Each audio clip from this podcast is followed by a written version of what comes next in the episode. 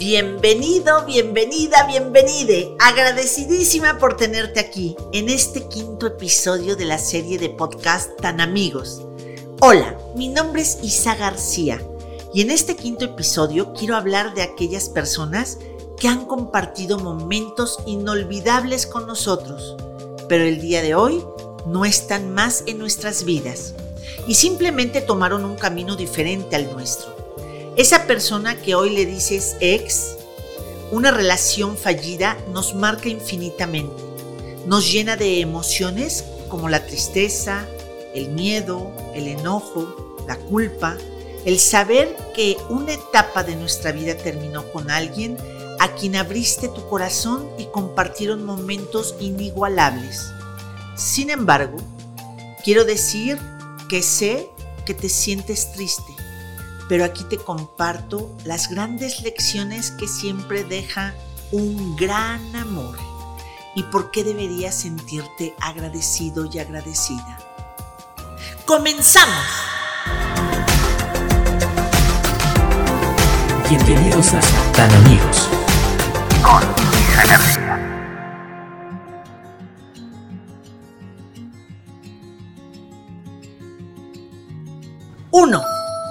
1. La gente no te pertenece. Las personas no son posesiones. Esto quiere decir no tienes derecho a reclamarle nunca a nadie cómo debe vivir su vida, independientemente del tiempo que hayan estado juntos. No puedes controlar lo que los demás hacen, pero sí puedes controlar cómo tú te lo tomas, cómo tú lo interpretas. Lo mejor que puedes hacer es marcar límites sanos, honrando a tu propio amor y a la otra persona. 2. Todos necesitamos nuestro espacio. Estar enamorado de alguien no significa que tengas que pasar cada hora, cada minuto de tu vida con esa persona. Fusionar tu personalidad con la suya y olvidarte de tus propios sueños y necesidades. Encontrar el amor significa sacar el máximo provecho de los momentos que tienen juntos y respetar el tiempo que dedicas a solas, haciendo las cosas que te hacen sentir bien. Es muy doloroso perderse uno mismo en el proceso de amar al otro. 3. Tú te completas. Que tu felicidad no dependa de nadie. Tú misma, tú mismo te puedes brindar ese amor, esa independencia y esos momentos de felicidad.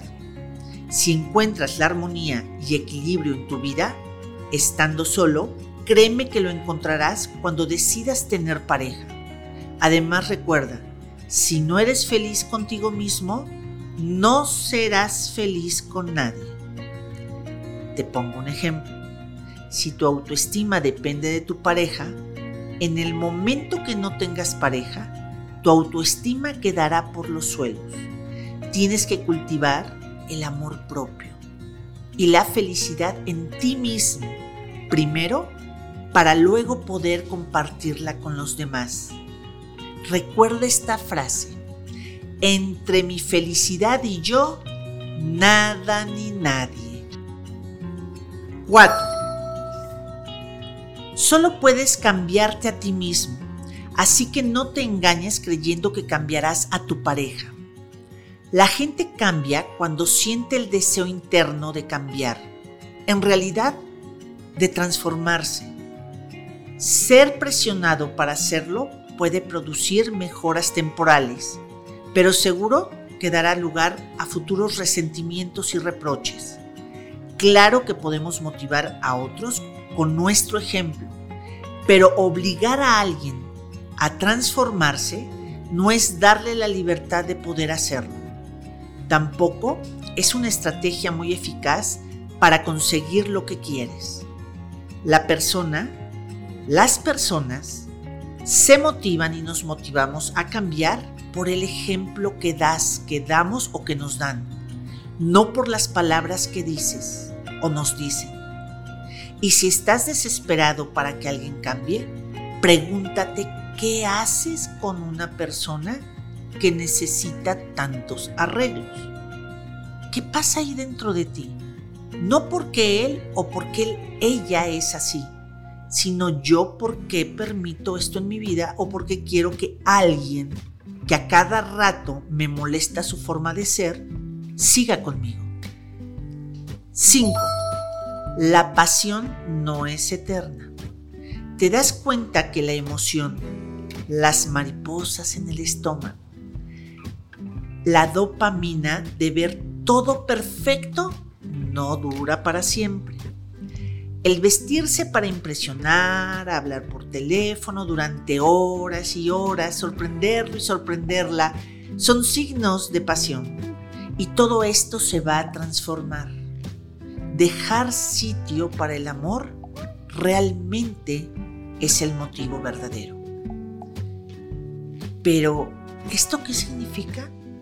Significa que has aprendido que el amor va más allá de lo pasional y todo radica en aceptarnos como seres humanos imperfectos, que no resta en ningún momento el amor. Esto se llama enamoramiento y el enamoramiento es el primer escalón para entrar a ese mundo del amor. 6. El perdón no se lo debes a él, te lo debes a ti. Ay, las mentiras que dijeron, los reproches que se hicieron, los insultos. No puedes cambiar lo que pasó.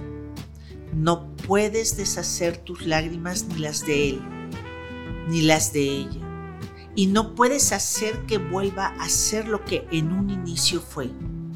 Lo único que puedes hacer es vivir tu duelo por la relación fallida, dejar de lado el resentimiento y ser agradecida y agradecido por compartir varios de tus mejores momentos a su lado.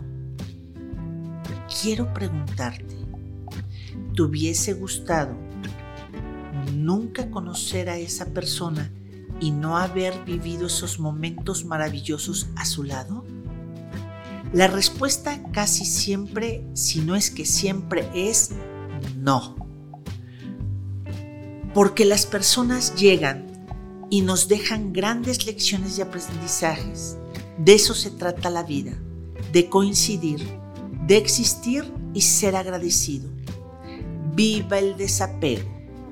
Y el desapego es el arte de aprender a soltar y a despedirte desde el amor con gratitud de todas esas personas, momentos, cosas, objetos que ya tuvieron ese tiempo de aprendizaje en tu vida.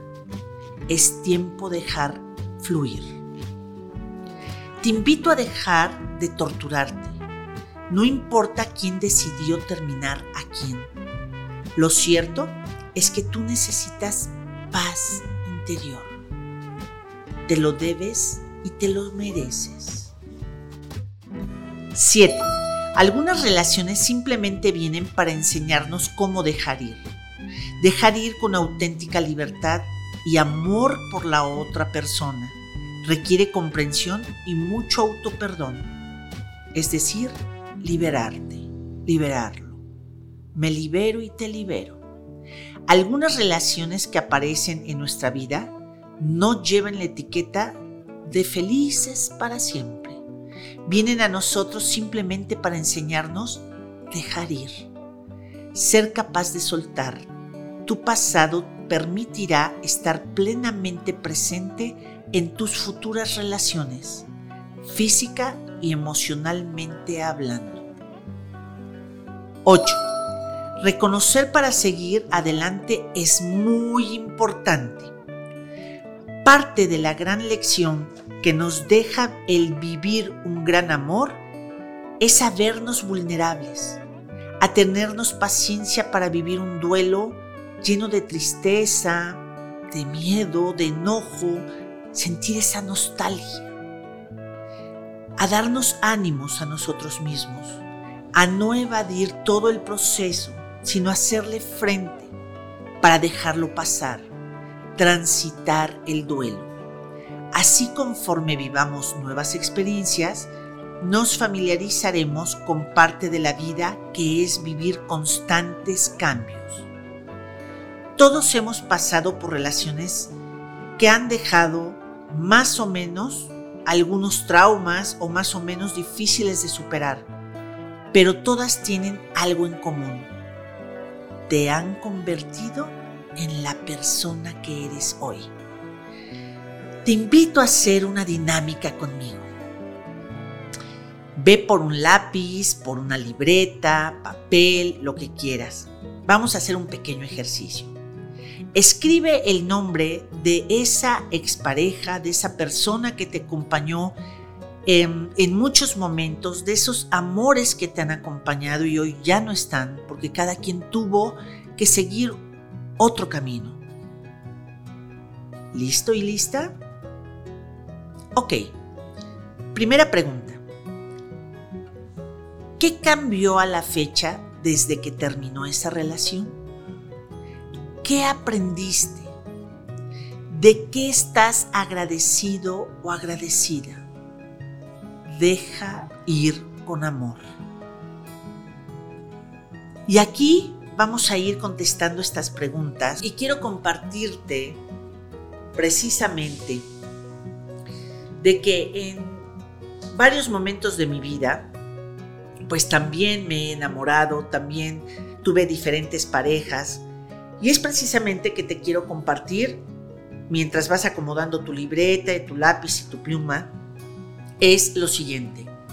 Cuando tú crees que ese papá, si eres mujer, o esa mamá, si eres hombre, no estuvieron contigo, sentiste abandono, no hubo esa contención, en automático lo vas a reflejar cada vez que busques una pareja.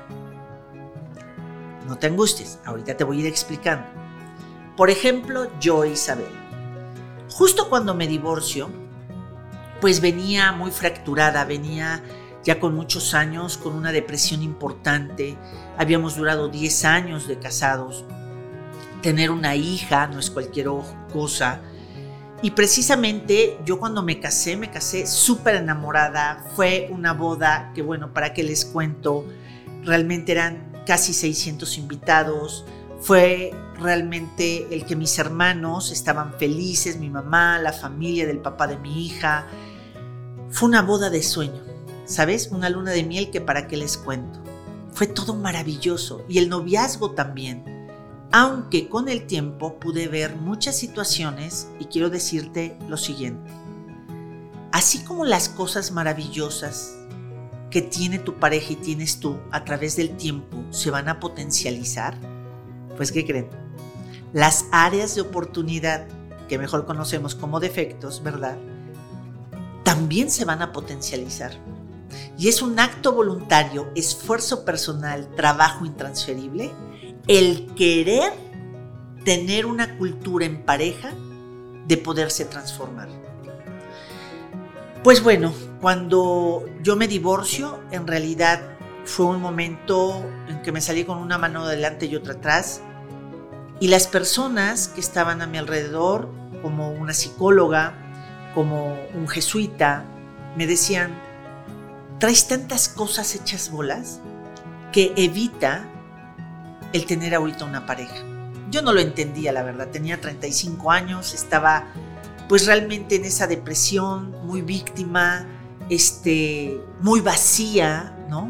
Y hoy comprendo que también el padre de mi hija también estaba pasando esa, transición. Eso es lo que te va haciendo diferente, tener un proceso de ir sanando y de ir transitando ese proceso de duelo. Y quiero resumir esta parte porque pues resulta que me enamoré. Me enamoré y cuando uno seas hombre o mujer, te enamoras o quieres como evitar sentir esa herida o ese dolor a través de poner tu atención en alguien que te habla bonito y que dices, cha, la, la, la, la, pues hazlo. Nada más que si no te has reconstruido, no has sanado esas heridas, estás pidiendo una experiencia doble, triple o lo que tú le quieras llamar. En realidad para esta persona, y no digo el nombre porque no tengo por qué decirlo, eh, esta es mi historia y no puedo poner a los demás em, en una situación que, que no les pertenece ni me pertenece el yo hacerlo. Pero duré dos años y medio con esta persona. Él en su casa y yo en la mía, porque siempre tuve en claro que quería yo darle eh, ese espacio a mi hija, yo pagaba mi casa, pero era una relación tan destructiva que sí vivimos cosas maravillosas, extraordinarias, nos admirábamos, este, y aquí te quiero decir algo que aprendí de autoestima en esto. Dos, dos vacíos nunca hacen una cima. Lo que yo soy es lo que voy a traer. Eh, Marta de Baile dice, si la pareja que traes no te gusta, es para lo que te alcanzó. Eso también yo lo digo ahora. Según lo que eres y cómo vas transitando en tu vida, por eso es tan importante ir acomodando nuestro pasado, irnos poniendo en nuestro presente. Y entonces, esta relación todo el tiempo era amenazarme. Si no haces esto, me voy de tu vida si no terminas temprano me voy de tu vida, quiero que estés a tal hora, necesito que te arregles. Luego yo me acuerdo que me arreglaba y me dejaban ahí esperando, ¿no? Ahora sí que como novia de pueblo dicen por ahí en, mi casa, y nunca llegaba. Después me decía, es tu cumpleaños, prepárate. Y yo vendía quesos en la calle en ese entonces. Y entonces me acuerdo que vendía más quesos para irme a lasear, a arreglarme. Y cuando llegaba conmigo me decía, ¿y qué? ¿Con quién quieres salir? ¿A quién quieres impactar? Y entonces eran unos ataques de celo que hoy lo puedo hablar desde esta paz. Por eso les digo que tengo 55 años y ustedes son jóvenes o la edad que tengas, créeme que sea que sabe esa ansiedad, esa angustia de cuando dices, ¿me puede dar una limosnita de amor? Y que dices, por favor, no te vayas. ¿Cómo sufrimos los dos? Pero no te vayas. Llegó el momento en que un buen día me hice pipí en la cama. ¿Hasta dónde me quise llevar? ¿Hasta dónde te has llevado tú? ¿Hasta dónde quieres estar por rogar ese amor o por someter a esa persona o por hacerte víctima de esa relación?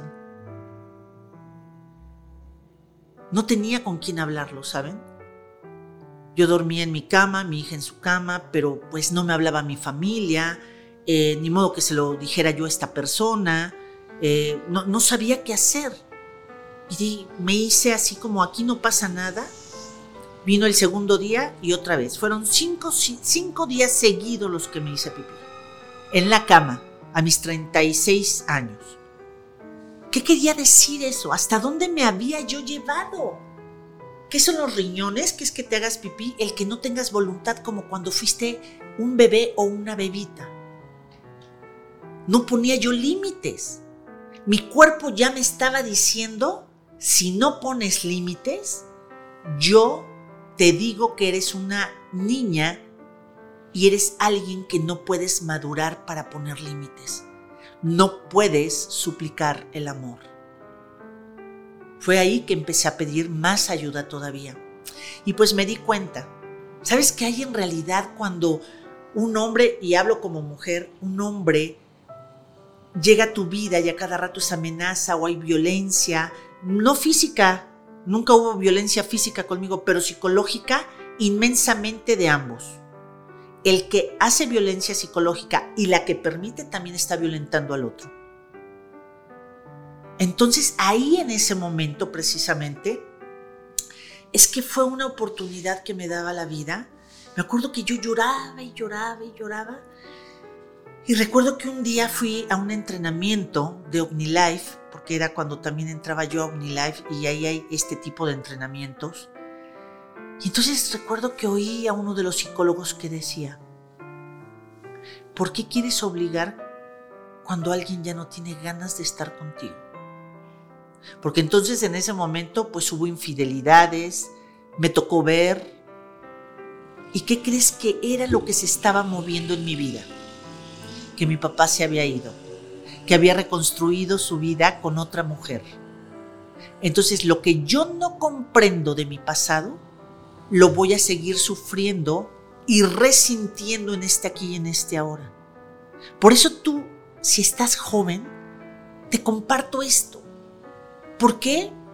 porque la búsqueda no es cómo retengo a esta persona, sino la búsqueda es qué necesita mi niño y mi niña interior. A mí hasta la fecha tengo que estar observando. Cuando la gente se va de mi vida o siento que se va a ir enojado, me, me asfixia, ¿saben? Ya no de igual manera. Y no tiene que ser una pareja exactamente. ¿Por qué? Pues porque a mis siete años mi niña mi Isabelita, mi Maribelita, pues fue algo que le marcó el que mi padre se fuera. Entonces hay que sanar esa historia, hay que ponerte en el presente. ¿Y sabes qué es lo maravilloso de abrir conciencia? De sanar eso, que vas a atraer parejas ya más sanas. ¿Por qué? Porque tú estás sana. Y entonces estas preguntas que te estoy haciendo realmente quiero decirte que en el momento que empiezas a hacerlas y a contestarlas, ya las contestas desde otra plataforma. Ya no es, es que él es un maldito, es que fue un desgraciado, es que me utilizó. Está bien que pases unos días o unas horas así. Pero después, por ejemplo, ¿qué cambió a la fecha desde que terminó esa relación? Y sobre todo cuando ya lo estaba yo sanando, bueno, inmenso. Me hice cargo de mi niña. Supe que tenía 36 años que tenía una hija. ¿En qué cambió? En saber valorarme, en saber que yo podía sanar esa ausencia de mi padre. Y entre más sanas esa parte, en realidad cuando los hombres se quieren ir de tu vida, te va a doler.